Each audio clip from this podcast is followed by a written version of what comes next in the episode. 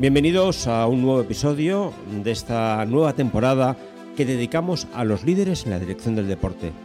En este cuarto episodio de esta temporada, de esta cuarta temporada, tenemos a un antiguo jugador profesional de baloncesto, que ha sido director de marketing del Juventud de Badalona y que tiene empresa propia desde hace 25 años. Bienvenido, Miguel de los Aires. Gracias a ti por invitarme. Desde hace ya unos cuantos años, casi 25, Miguel se dedica a descubrir cómo se puede dar mayor realce a los patrocinadores vinculados a la retransmisión de deportes como el baloncesto y el fútbol por todo el mundo. Vamos a empezar la entrevista con él y Miguel, em, comenzamos. Tú estudiaste el máster hace ya unos cuantos años. Hará pues 20 años al menos, sí, sí. Eh, no fue de las primeras ediciones, pero seguramente de las iniciales, digamos, sí, sí. Hará unos 20, 20, 25 años aproximadamente. Hace unos cuantos días. Entonces, entonces estabas, si no recuerdo mal, de director de marketing en el Juventud Badalona. Sí, en aquel momento. Sí. Habías acabado una etapa deportiva y te quedaste. Sí. ¿Y luego qué más has hecho? Mm, mira, mi relación con el deporte empieza como la de muchos chicos muy temprano, eh, practicando un, deporte. En este caso, yo soy de Badalona, tuve la suerte de nacer en la ciudad que ama el baloncesto y por mi estatura, eh, más de dos metros, pues era muy fácil dedicarse al baloncesto en aquel momento, con lo cual empecé jugando en la escuela de básquet del Juventud y fui subiendo en las categorías deportivas hasta que siendo junior pues compaginaba un poco también con el primer equipo. Eh, siendo junior, ganamos un campeonato de España con Pedro Martínez de entrenador, que hoy en día sigue siendo entrenador de ACB, ha pasado por muchísimos equipos ACB, con lo cual era, era muy joven en aquel momento, pero ya despuntaba como entrenador. Y después eh, estaba estudiando eh, la carrera de publicidad y marketing en la Universidad Autónoma y compaginaba con el, con el baloncesto profesional, jugando en dos equipos profesionales. Eh, en un momento dado yo tenía ofertas para irme fuera de, lo que es la zona de Barcelona, pero no podía estudiar, con lo cual decidí quedarme, aunque jugar en una liga un poco inferior, decidí quedarme más cerca de casa y poder terminar la carrera. O sea que yo en un momento dado aposté por la, por la carrera universitaria y en aquel caso, pues pienso que, que fue una buena decisión porque esto me permitió, como decías antes, poder entrar a trabajar en cuanto acabé el grado en el Juventud de Badalona como director de, marketing. Mi primera experiencia profesional con el mundo del deporte fue un poquito antes, en el 92, cuando tuvimos la oportunidad aquí en Barcelona de vivir los Juegos Olímpicos. Y eh, justo acababa el grado y pude estar trabajando seis meses para el Comité Olímpico, eh, haciendo los Juegos Olímpicos y los Paralímpicos. Esa fue realmente mi primera relación profesional con el mundo del deporte, pero luego ya enseguida entré en el Juventud de Badalona eh, y estuve durante cinco temporadas, del 95 hasta el 2000. En aquel momento vi la necesidad también de seguirme formando, por eso eh, mm, cursé el, máster en gestión de, de, entidades deportivas y nada, llegó el año 98 y me aparece una oportunidad de negocio. En aquel momento había unos señores que hacían unos soportes tridimensionales para el fútbol. El fútbol se lo puede pagar todo. Los que venimos del baloncesto somos del deporte pobre eh, comparado con el fútbol. Y nos ofrecieron la posibilidad de eh, explotar una licencia para estos soportes 3D en el mundo del baloncesto. Esto era el 98-99. Claro, yo estaba trabajando como director de marketing de, uno de los equipos que podía ser cliente, con lo cual decidí montar mi propia empresa, dejar el Juventud y en lugar de trabajar para uno, pues trabajar para los 18 equipos ACB. Y nada, desde entonces, 25 años en la trayectoria profesional, vendiendo este tipo de soportes y otros tipos de, soportes publicitarios para, para recintos deportivos siempre buscando pues, la máxima visibilidad para las empresas que se relacionan con el deporte profesional, patrocinadores y otras empresas. Eh, dando un plus, digamos, de imagen a, estas, estas compañías. Muy bien. De hecho, una de las cosas que me llama la atención es que cuando entrevisto a bastantes antiguos alumnos, muchos de ellos, su primer contacto con el deporte fue a través de los Juegos Olímpicos del 92. Bueno, los que estamos en esta época de... Claro, un poco de, edad, ¿no? También, pero, pero que es, es un detonante importante de promoción para el deporte, un evento de este calibre como unos Juegos Olímpicos o cosas de, este, de, esta dimensión, ¿no? que transforman toda una ciudad, una sociedad y a la gente que está en ella. ¿no? Sí, sí, totalmente. Además, eh, yo vengo del mundo de la publicidad y del marketing, pero en los Juegos Olímpicos no había la posibilidad de trabajar en esa división y me ofrecieron la posibilidad de trabajar en la división de transportes. Eh, yo en, aquel momento estaba moviendo autobuses, autocares que transportaban a la familia olímpica por las sedes. Eh, me daba igual. Eh, yo lo que quería era, uno, estar envuelto en los juegos en mi ciudad y dos, mm, intentar ser como una esponja y aprender todo lo que pudiera. Y la verdad es que luego, en el mundo profesional, esa experiencia logística, porque vamos a, considerar eso, ese movimiento de autocares como una experiencia logística, me ha ido muy bien para, para seguir aprendiendo. Sí, sí. De hecho, una de las cosas que también quería, me venía a, a la mente es Tú empezaste como, como esportista de élite. Sí, sí, sí, sí, sí, jugando. O sea, yo me ganaba la vida jugando a baloncesto. ¿Vale? Empezaste a la vez una carrera, cosa, o unos estudios, cosa que pasa en algún tipo de deportes y en otros es mucho más difícil. Sí, sí. ¿Vale? Y de alguna forma estabas preparando un posible futuro. Te estabas abriendo un camino hacia un futuro. Cosa que a veces cuando hablas con gente que se dedica a ciertos deportes, pienso más en el fútbol, pero pienso también en taekwondo o pienso gente que va a un nivel de competición más intensivo y entrar en un car, que lo que les pasa es que cuando acaba su etapa como deportista de élite, es como si hubiera acabado mi vida y tengo que empezar una vida distinta. Hay que empezar prácticamente, no te diré de cero, pero prácticamente de cero. ¿Tú cómo viviste eso, aunque habías, habías empezado antes, no? Eh, digamos que el, baloncesto es una disciplina a nivel profesional que es exigente, pero acabas entrenando 3-4 horas al día. Si eres un nadador o eres otro, un gimnasta, hay otro tipo de disciplinas deportivas que son muchísimo más, más exigentes, con lo cual es más difícil compaginar. Yo tenía muy claro que no sabía dónde llegaría mi carrera profesional a nivel de, equipos o, la calidad del equipo o la liga donde jugaría, pero también hay que tener en cuenta un tema importante que es la posibilidad de, una lesión que te aparte de ese, de ese deporte profesional con 25, 27, 30 años. Y el otro tema es que evidentemente más allá de los 35, 38, por mucho que te cuides, pues seguramente es difícil rendir a un, a un gran nivel. Con lo cual sabes que siendo deportista profesional tienes una fecha de caducidad, X. Y yo lo que no quería precisamente era que llegara esa fecha de caducidad y tuviera que poner el taxímetro a cero otra vez, con lo cual irme formando, aunque sea poco a poco. De hecho, yo tardé dos años más en terminar el grado que mis compañeros que empezamos. Pero esto no, no me importaba excesivamente.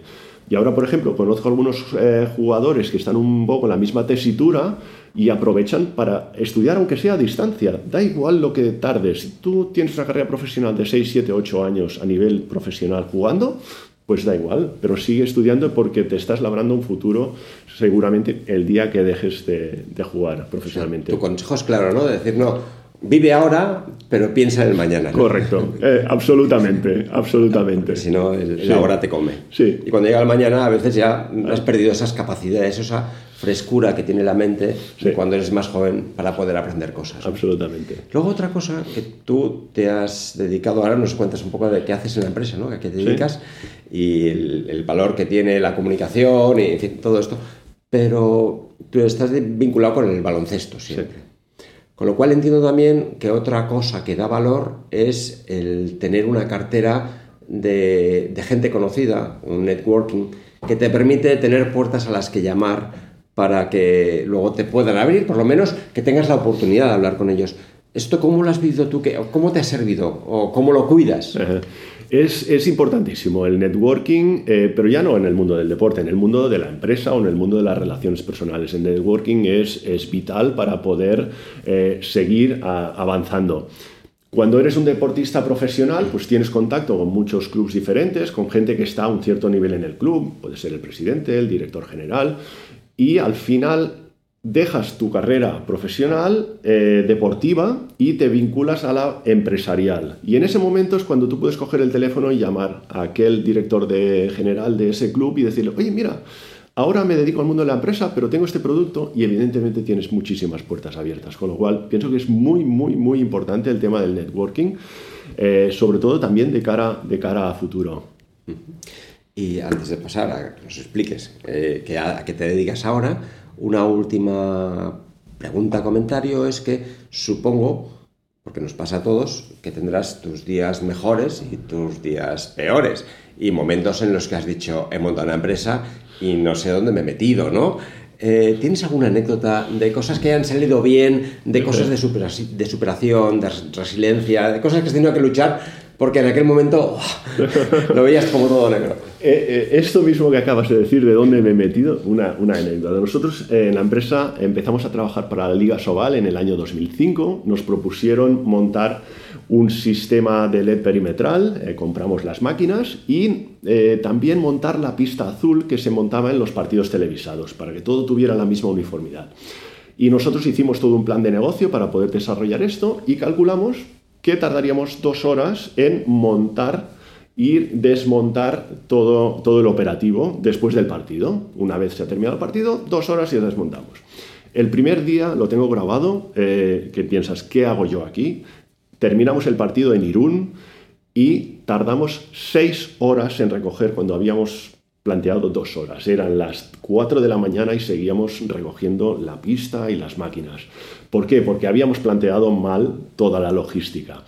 Eh, bueno, poco a poco empezamos a, implementar pequeñas novedades, que si unos volantes para recoger, que, que, si un todo con ruedas, y poco a poco fuimos ganando tiempo. Al final de la temporada estábamos en las dos horas previstas y la temporada siguiente incluso logramos bajar de la hora y media. Pero claro, el primer día, cuando estás allí en Irún a las 4 de la mañana, dices, ¿qué hago yo aquí eh, con este eh, montaje que, que, se ha ido, eh, se ha desmontado por todas partes. Bueno, son, son anécdotas que luego el día a día también eh, te, van, te van reconduciendo. y esa curva de aprendizaje, de aprender a hacer las cosas, a mejorar los procesos, Exacto. que te da luego también más rentabilidad y también el equipo se va, se va eh, enlazando unos con otros, ¿no? Permite que muy bien, muy bien. Entonces, ahora que te he, preguntado, te he comentado dos veces, ¿a qué te dedicas? Mira, nosotros ahora? Sí, eh, y ahora mismo tenemos eh, dos sociedades con, uno, con unos socios de Dinamarca y de Brasil. Una de las sociedades se llama 3D Sports Science. 3D Sports Science fabrica y distribuye en más de 50 países del mundo ahora mismo las moquetas 3D que se ponen al lado de las porterías. Son unas moquetas pintadas, porterías de fútbol, ¿eh? ¿Hablamos? Eh, son unas moquetas pintadas que son soportes totalmente planos y que eh, por televisión se ven de pie. En algunos países del mundo se llaman publimetas, en, creo que en México les llaman unimetas. Bueno, hay cam carpets.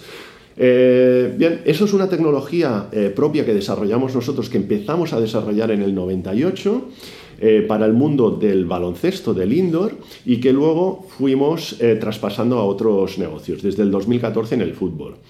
Y con la otra sociedad, con Playtual, trabajamos específicamente el mundo del indoor, sobre todo baloncesto, balonmano, voleibol, pero siempre con este tipo de soportes, digamos, 3D, que lo que hacen es incrementar la visibilidad de las marcas en un recinto deportivo.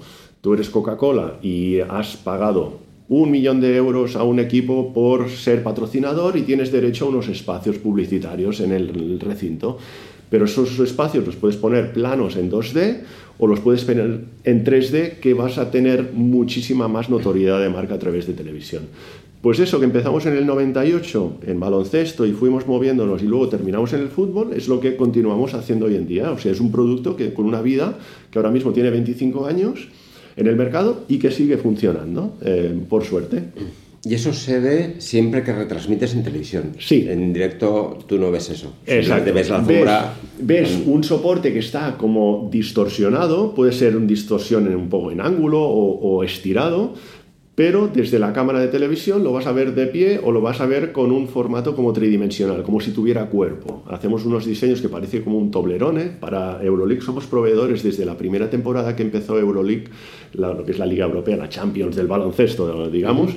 Pues desde la primera temporada somos proveedores exclusivos de este producto y si veis algún partido televisado de Euroleague o de Eurocup veréis este tipo de soportes como fuera un toblerone. Pero el árbitro lo pisa y pasa por encima sin ningún tipo de problema.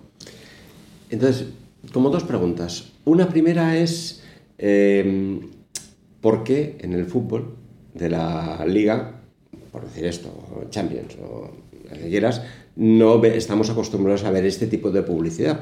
Porque no ha entrado en el fútbol, que de alguna forma sería el detonante. En cambio, sí está en el básquet. No, en el fútbol está. De, hecho, de hecho, empezó, este producto empezó a, funcionar un poquito antes del 98, en el 96, en el, en el mundo del fútbol. Y durante muchas temporadas. En el fútbol español no. No, vamos a, ver, vamos a ver ahora qué es lo que ha pasado en el fútbol español en las últimas dos temporadas, porque nosotros hemos sido proveedores de la, de la Liga Profesional de Fútbol hasta hace dos temporadas. Eh, con este tipo de soportes que tenían todos los clubes españoles. Lo que ocurre es que en España hay una normativa del gobierno que impide que las em, empresas de betting, de apuestas, eh, aparezcan en televisión. Con lo cual, ¿qué ocurrió hace dos temporadas? Las empresas de apuestas querían invertir en el fútbol español, pero no se podían anunciar en España. Eh, lo que se hizo fue ir más allá de las moquetas pintadas y buscar un soporte tecnológico virtual. Es decir, ahora la Liga Española tiene soportes 3D, pero virtuales. En España aparece una marca que no tiene nada que ver con el betting, una casa de automóviles, de seguros, de alimentación, la que sea, pero cuando la señal se envía a Asia o a Latinoamérica, a otros mercados, sí que aparecen las marcas de betting, porque allí no están, no están prohibidas. Ahora mismo el betting y las criptomonedas son las empresas que más están invirtiendo en el mundo del deporte, porque encuentran pues, un público que les es fiel y que, y que, funciona, que funciona bien. Pero la regulación española impide esta, esta publicidad. Por eso ese salto a las moquetas virtuales. Pero en el resto del mundo, de momento funcionan las moquetas físicas. Esperemos que por muchos años. Y de hecho, la siguiente pregunta tiene que ver con lo que, lo que estamos hablando ahora, un poco hacia el futuro, ¿no? Hacia dónde podemos llegar a ir. Nos gustará más o menos, pero esto es como el chat GDP y que estamos ahora en la universidad viendo a ver hasta dónde, mm, qué podemos hacer o, o cómo contamos con ello, pero es un tema de, en todo caso de otro podcast. Pero hacia dónde va el, la, lo que sería la U publicitaria, que es lo que estamos, estamos tratando aquí porque cuando retransmites partidos por todo el mundo, y lo comentabas ahora, a veces lo que haces es, tú tienes en directo una pantalla de LEDs, ¿vale? Un equipo de LEDs, una U de LEDs que, te pone una cosa, incluso puedes tener también puestos en el estadio unas lonas determinadas que a veces en función de contra quién juegas tienes que taparla porque en esa competición ese no es sponsor y cada tiene que estar y no se puede ver, en fin, este tipo de cosas que pasan en, los estadios. Pero cuando retransmites por televisión a todo el mundo, pones publicidad del país que está recibiendo la señal. ¿Eso cómo os puede afectar también a vosotros o cómo podéis aprovecharlo? Bien, nosotros somos conscientes de que nuestro producto en los grandes equipos va a retroceder porque el auge de esta publicidad virtual tiene mucho sentido cuando eres el Bayern de Múnich o eres el Paris Saint-Germain o eres el Milan en Italia, los, dos, tres grandes clubes de cada país, aquí en España pues el, el Madrid y el Barcelona, porque esos equipos tienen mucho interés fuera de sus fronteras, en mercados asiáticos o en Latinoamérica o en África, son muy seguidos. Eh, con lo cual, quiere decir que los soportes 3D y la U televisiva basada en los LEDs se va a virtualizar, seguro. Vamos a tener unas publicidades en el locales a nivel del, país, juega el Paris Saint Germain con sus patrocinadores para el mercado francés o europeo, y otras marcas en otros países eh, de fuera. Claro, ¿Qué están haciendo eh, los operadores televisivos o los que tienen los derechos? Al final están vendiendo dos o tres veces el mismo partido con distintas marcas y eso les, eh, les realmente les reporta un ingreso adicional importante. Pero claro, nadie va a tener un interés muy grande en ver mm, el partido entre el último y el penúltimo equipo de la Bundesliga, por decir algo. Ese, partido no interesa en, en Hong Kong. Con lo cual, Ah, entendemos que habrá una dualidad.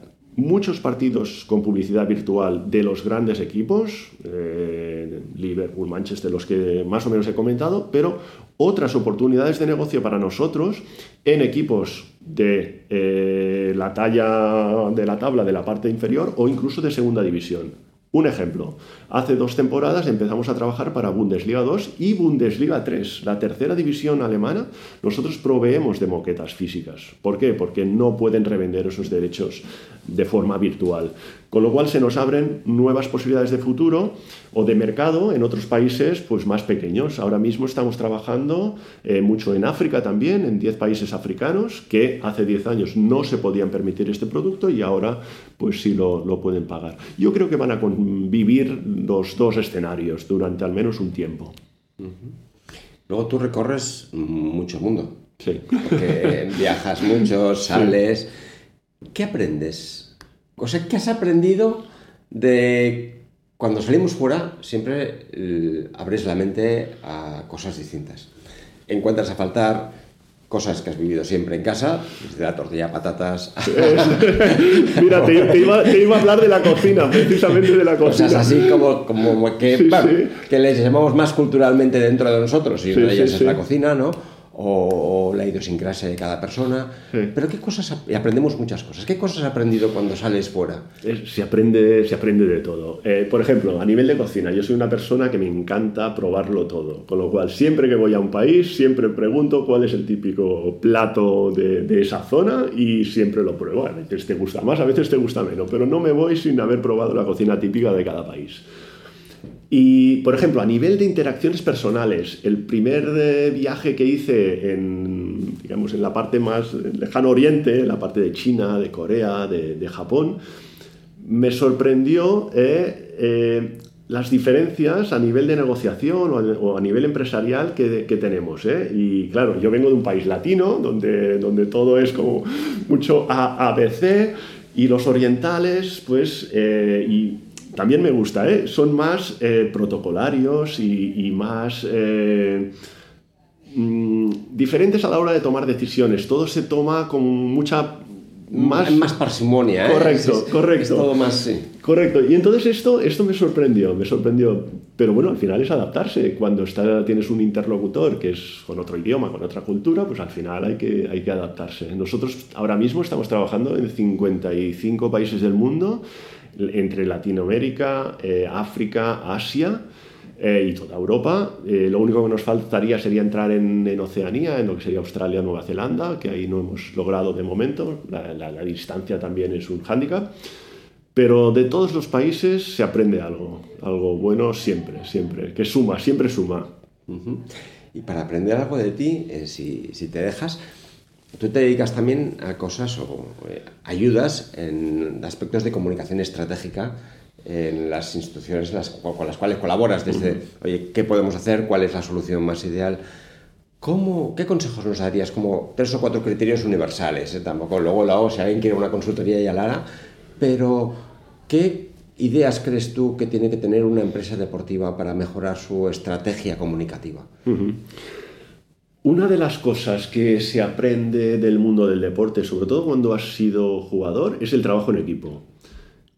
Yo vengo del mundo del baloncesto donde hay cinco jugadores en la pista y cada uno tiene un rol. Y cuando cada uno hace bien su rol, el equipo funciona.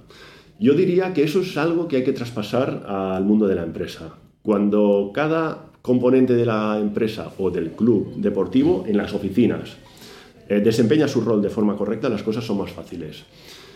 Eh, y el segundo tema, que esto lo, experimenté muy bien en el año 95, cuando entré en el Juventud de Badalona, el equipo había ganado en el 94 la Copa de Europa, pero habían gastado todo el dinero que tenían y 10 veces más, con lo cual en el 95 estaba en una situación caótica. Pero claro, eh, era más fácil disfrazar un poco la situación delante de los medios, porque qué dirán los patrocinadores, qué dirá todo el mundo, y al final eso se iba enquistando. Entonces, el segundo eh, leitmotiv que yo diría es coger el toro por los cuernos. Es decir, cuando hay un problema, en este caso lo que hay que hacer es un plan de contingencias, un plan de comunicación y cuanto antes te pongas a trabajar para solucionar el problema, muchísimo mejor. En aquel año, en el 95, yo entré con una propuesta de comunicación sobre todo y bueno, y en dos años le dimos la vuelta a la tortilla y en el 97 conseguimos ganar una Copa del Rey y las cosas ya se fueron reconduciendo. Con lo cual, diría que el trabajo en equipo es imprescindible y más en un sector deportivo y después afrontar las situaciones complicadas. Coger la realidad como es e intentar corregirla, ¿no? A, cuanto antes, porque es que si no los problemas se van haciendo cada vez más grandes. Aquello de decir, lo pongo debajo de la, de la alfombra y ahí se queda, el problema no, no, sigue debajo de la alfombra y muchas veces se hace más grande todavía. Miguel, y ya una última pregunta para ir terminando. ¿Qué consejo darías a, las personas que empiezan, que se quieren dedicar a la gestión del mundo del deporte, en concreto a temas de marketing o a temas de promoción del deporte en distintos países? ¿Qué consejos les darías desde, desde tu perspectiva, con tus años de experiencia? Bueno, yo diría que, a los nuevos profesionales que se forman, eh, decirles que siempre hay que dejar un hueco a la improvisación. Y en eso los latinos sabemos un poquito, ¿eh? pero, eh, por ejemplo, cuando nosotros enviamos las primeras moquetas 3D a, países africanos, lo habíamos calculado todo también. Habíamos calculado el tiempo del viaje, el tiempo de las aduanas, el tiempo de hacer todos los papeleos y tal pero no contemplamos la posibilidad de que un solo funcionario eh, aduanero en un país, en, Trinidad y Tobago, te pudiera paralizar todo el trabajo de dos semanas. Con lo cual ahí hay que tener cintura para buscar alternativas y hablar, pues yo qué sé, con el presidente de la federación a ver si puede hacer una llamada, cualquier cosa, ¿no? Digamos que hay que dejar siempre margen a la, a la improvisación, formarse, pero ser creativo para buscar soluciones. Pues eh, muchas gracias. No sé cuánto tiempo llevamos. Yo creo que llevamos como unos 27 mm, minutos hablando. Perfecto. y, la verdad es que te agradezco mucho que hayas venido aquí y que nos dediques ese tiempo y que compartas este conocimiento. Un placer haberlo compartido y poder hablar contigo de nuevo, Xavier. Eh, pienso que hacéis un trabajo fantástico eh, para formar a todos esos profesionales de la industria del deporte. Cada vez es más importante porque la industria del deporte cada vez también mueve más dinero, contar con profesionales bien formados y, a punto para, afrontar los nuevos retos que, que, nos vienen, que no son pocos. Gracias Miguel por venir, por estar con nosotros, por compartir tus experiencias y tus reflexiones. Y bueno, tenemos que terminar este, este episodio, este cuarto episodio de esta cuarta temporada que me gustaría dedicar a mi madre que falleció hace un mes, un poco más, que sea como un homenaje por su dedicación, a todos, por su entrega a todos en esos 97 años bien vividos y que es uno de los motivos por el cual también este podcast se ha retrasado un poco más en el tiempo. Despedirme de todos y dar las gracias a casi esas 10.000 personas que nos están escuchando a día de hoy, pero también ponernos a vuestra disposición para que contéis con nosotros, para que podamos ayudaros en aquello que sea posible. Desde la Universidad de Barcelona nos tenéis siempre a vuestro lado. Un fuerte abrazo y hasta siempre.